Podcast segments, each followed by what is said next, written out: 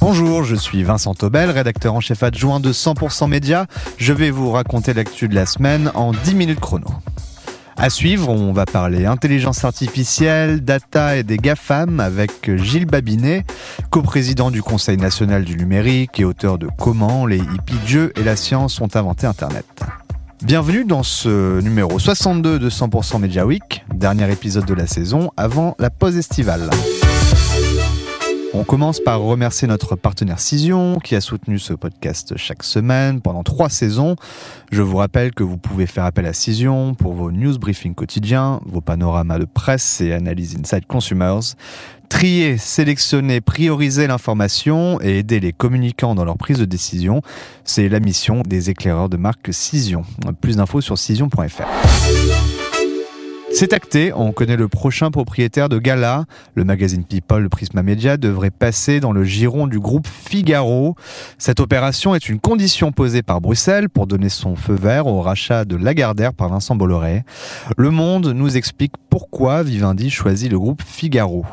Fondé il y a 30 ans par Axel Gans, le magazine compte environ 60 journalistes. Vivendi se sépare d'un titre très juteux puisque Gala est deux fois plus rentable que Paris Match, propriété de Lagardère en cours de rachat. Selon le point, Gala génère 32 millions d'euros de recettes et représente 10% des ventes annuelles de Prisma Media avec une marge opérationnelle d'environ 10 millions d'euros. Selon la CPM, Gala s'est vendu chaque semaine à 128 000 exemplaires en moyenne en 2022, en baisse de 4,7% sur un an. À titre de comparaison, Paris Match avait écoulé 478 000 exemplaires en moyenne chaque semaine, en baisse également de 3,7%. Toutefois, la force de Gala réside dans les réseaux sociaux, notamment sur TikTok, où le titre revendique plus de 5 millions d'abonnés à sa chaîne. Il est d'ailleurs le premier média européen sur ce réseau social et le troisième dans le monde chez Lagardère bientôt dans le giron de Vivendi. C'est le JDD qui poursuit sa grève, voté à une large majorité. Les salariés qui ont refusé de rencontrer ce mercredi Geoffroy Lejeune, euh, récemment nommé directeur de la rédaction, entament leur euh, troisième semaine de débrayage. Malgré la grève, euh, Geoffroy Lejeune s'installe au JDD Tite Mediapart qui raconte ce rassemblement dans les locaux de l'hebdomadaire situé dans le 15e arrondissement de Paris. Côté radio, Pascal Pro a annoncé son départ de RTL pour Europe 1. Ça me fait très plaisir de rejoindre la grande maison Europe 1. La grande maison bleue a réagi l'animateur dans une vidéo postée sur Twitter. Ce transfert le plus important du mercato médiatique de cette saison devrait encore un peu plus rapprocher Europe 1 et CNews. Pascal Pro débarque sur Europe 1 et à 100% chez Bolloré, titre malicieusement Télérama. Enfin, les chaînes de TV présentent leur programme de rentrée. La TV linéaire va faire vivre le groupe M6 pendant longtemps, a dit Nicolas de Taverneau, repris par Pure Media, lors de la conférence de presse.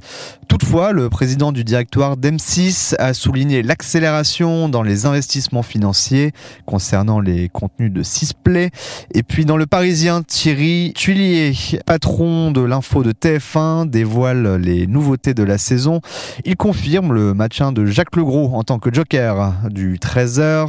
Plusieurs grands formats de 7 à 10 minutes seront proposés la saison prochaine dans le 20h. L'arrivée de Jean-Baptiste Boursier à la matinale de LCI marquera une stratégie vers plus de temps long et d'approfondissement. LCI a battu son record historique d'audience cette saison. Threads, ce nom vous dit peut-être quelque chose, lancé ce jeudi par Meta pour concurrencer Twitter. Le nouveau réseau social a enregistré 10 millions de créations de comptes en 7 heures. À noter que Threads est la première application créée par Meta depuis Facebook. En effet, Instagram et WhatsApp ont été rachetés en 2012 et 2014. Pour le moment, le clone de Twitter n'est pas disponible au sein de l'Union européenne, nous explique les échos, mais Numérama nous donne une manipulation pour télécharger l'application depuis la France. Google est-il un danger pour le marché publicitaire? Faut-il démanteler le géant américain? Gilles Babinet, coprésident du Conseil national du numérique et auteur d'un livre sur l'histoire d'Internet, Comment les hippies, Dieu et la science ont inventé Internet, était l'invité du Club Moment for Media de 100% Média. Écoutez sa réponse au micro de François Querel. Quand vous avez euh, deux sociétés, c'est pas facile de euh, les réguler. Et donc, me semble-t-il, il faut accroître le jeu de contraintes sur ces sociétés, éventuellement euh, euh, les démanteler, mais les travaux de recherche qui ont été faits à, cet égard par la FTC, présidée par Lina Khan, qui est la femme qui veut les démanteler depuis qu'elle fait ses études, euh, montrent que euh, c'est pas forcément évident que ce soit la meilleure option euh, pour les acteurs de la concurrence. Démanteler Google, couper Google en morceaux, ça pourrait même les renforcer. Oui, on, a une expérience euh, très connue hein, de, cas de démantèlement euh, et on voit que les démantèlements ne sont pas la panacée en matière d'antitrust, le plus connu étant celui d'ATT aux États-Unis en 1974. et il y a tout un tas de raisons qui feraient que si Google était libéré d'un certain nombre de, de contraintes qui pèsent sur elle en tant que conglomérat, elle pourrait potentiellement devenir euh, plus agressive euh, euh, si on séparait en deux régies publicitaires en mettant le search d'un côté et, tout un tas d'autres métiers. 8 milliards de dollars d'amende, on a quand même l'impression que 8 milliards c'est enfin c'est une goutte d'eau et que finalement on pourra mettre toutes les amendes possibles imaginables, ils changeront jamais de comportement. Oui, quand vous faites 80 milliards de profits et encore ça c'était il y a deux ans, 8 milliards c'est pas beaucoup. En général, quand ils reçoivent des amendes de ce type-là, le cours en bourse augmente dans la journée. Parce que ça retire un degré d'incertitude sur euh, euh, les gros investisseurs euh, qui sont rassurés. Je me souviens que quand Facebook avait reçu 5 milliards d'amendes de la Commission européenne, le cours en bourse avait pris 12% dans la journée.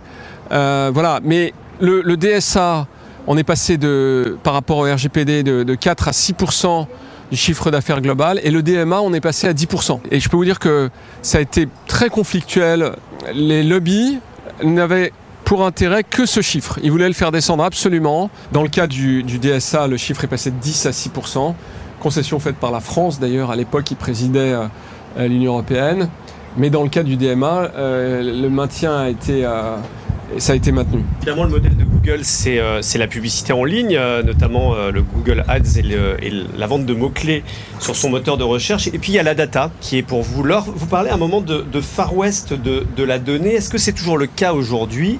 Est-ce que vous parlez toujours du Far West de la donnée, du Far West de la data? La data, elle a, elle a différentes valeurs. D'abord, on a perçu la valeur de la data comme étant excessivement quantitative. Et on s'est rendu compte que c'était vraiment une mauvaise idée de vouloir des quantités de données.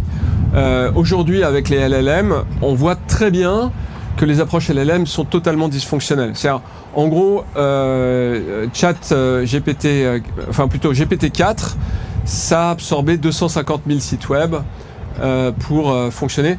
Pour ceux qui, donnent, ça, ça, donnera une idée en quantité, c'est aux alentours de 200 pétas de données ou 0,2 états de données. Donc c'est enfin des chiffres qui sont en disque dur, ça fait un, carré de 30 mètres de côté avec des disques durs de, 1 Tera euh, dedans. Et on se rend compte que ces machines hallucinent et on ne peut pas empêcher ça. Donc le, nouveau modèle qui apparaît, euh, qui est d'ailleurs un modèle un peu post-Lama, si vous avez entendu parler de Lama, c'est la technologie de Meta, c'est un modèle où en gros l'apprentissage va 100 à 1000 fois plus vite et donc vous avez potentiellement besoin de 100 à 1000 fois moins de données. Euh, et pour le coup, vous pouvez avoir euh, un, tagage des données humain qui est beaucoup beaucoup plus efficace que vous ne pouvez pas faire dans ces, dans ces grands modèles. Donc oui, la donnée est toujours euh, importante, mais je pense que c'est la fin, parce que tout ce qui est filtrage de données sera prochainement fait par des intelligences artificielles, euh, et donc on pourra aller la scraper plus facilement sur tout un tas d'environnements. Euh, plus discrètement parce qu'on sera moins quantitatif et, ça fonctionnera tout aussi bien. Comment les hippies, Dieu et la science ont inventé Internet de Gilles Babinet est paru aux éditions Audi Jacob. Netflix, Google, Meta et Amazon pèsent la moitié du trafic Internet en France. Le Figaro revient sur le rapport annuel de l'ARCEP.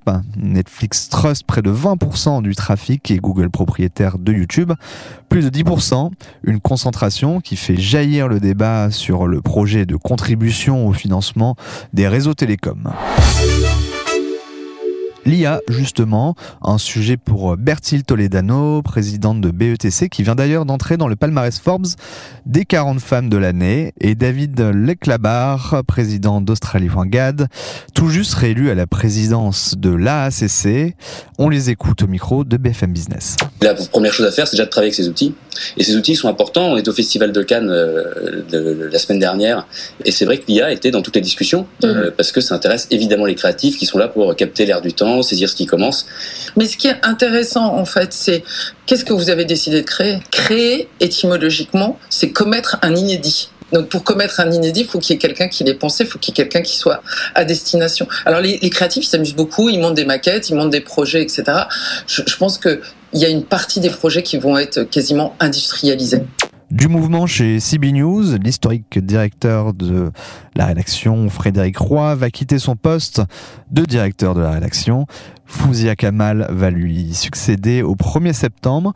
Ancienne directrice de la communication d'Avas Paris, elle avait été rédactrice en chef adjointe du média jusqu'en 2019. Frédéric Roy développera de nouveaux projets pour Ad Media Group, maison mère de CB News, Stratégie et le journal du luxe. C'est la fin de cet épisode et de cette saison de 100% Media Week. Le podcast Hebdo fait une pause cet été. On revient au mois de septembre. Rendez-vous en attendant sur themedialeader.fr pour suivre l'actu des médias et de la publicité. Vous pouvez retrouver aussi tous nos podcasts, notamment les épisodes précédents et la série d'interviews long format Les Media Leaders avec Todd Cohen, Anne-Marie Gauthier, Valérie Descamps ou Thomas Jamet. Merci à vous de nous avoir suivis chaque semaine, de plus en plus nombreux. Un salut particulier à notre partenaire Cision et à dire comme Cindy Bétan. Cet épisode a été préparé par 100% Média, rédaction en chef François Querel, réalisation Romain Burja.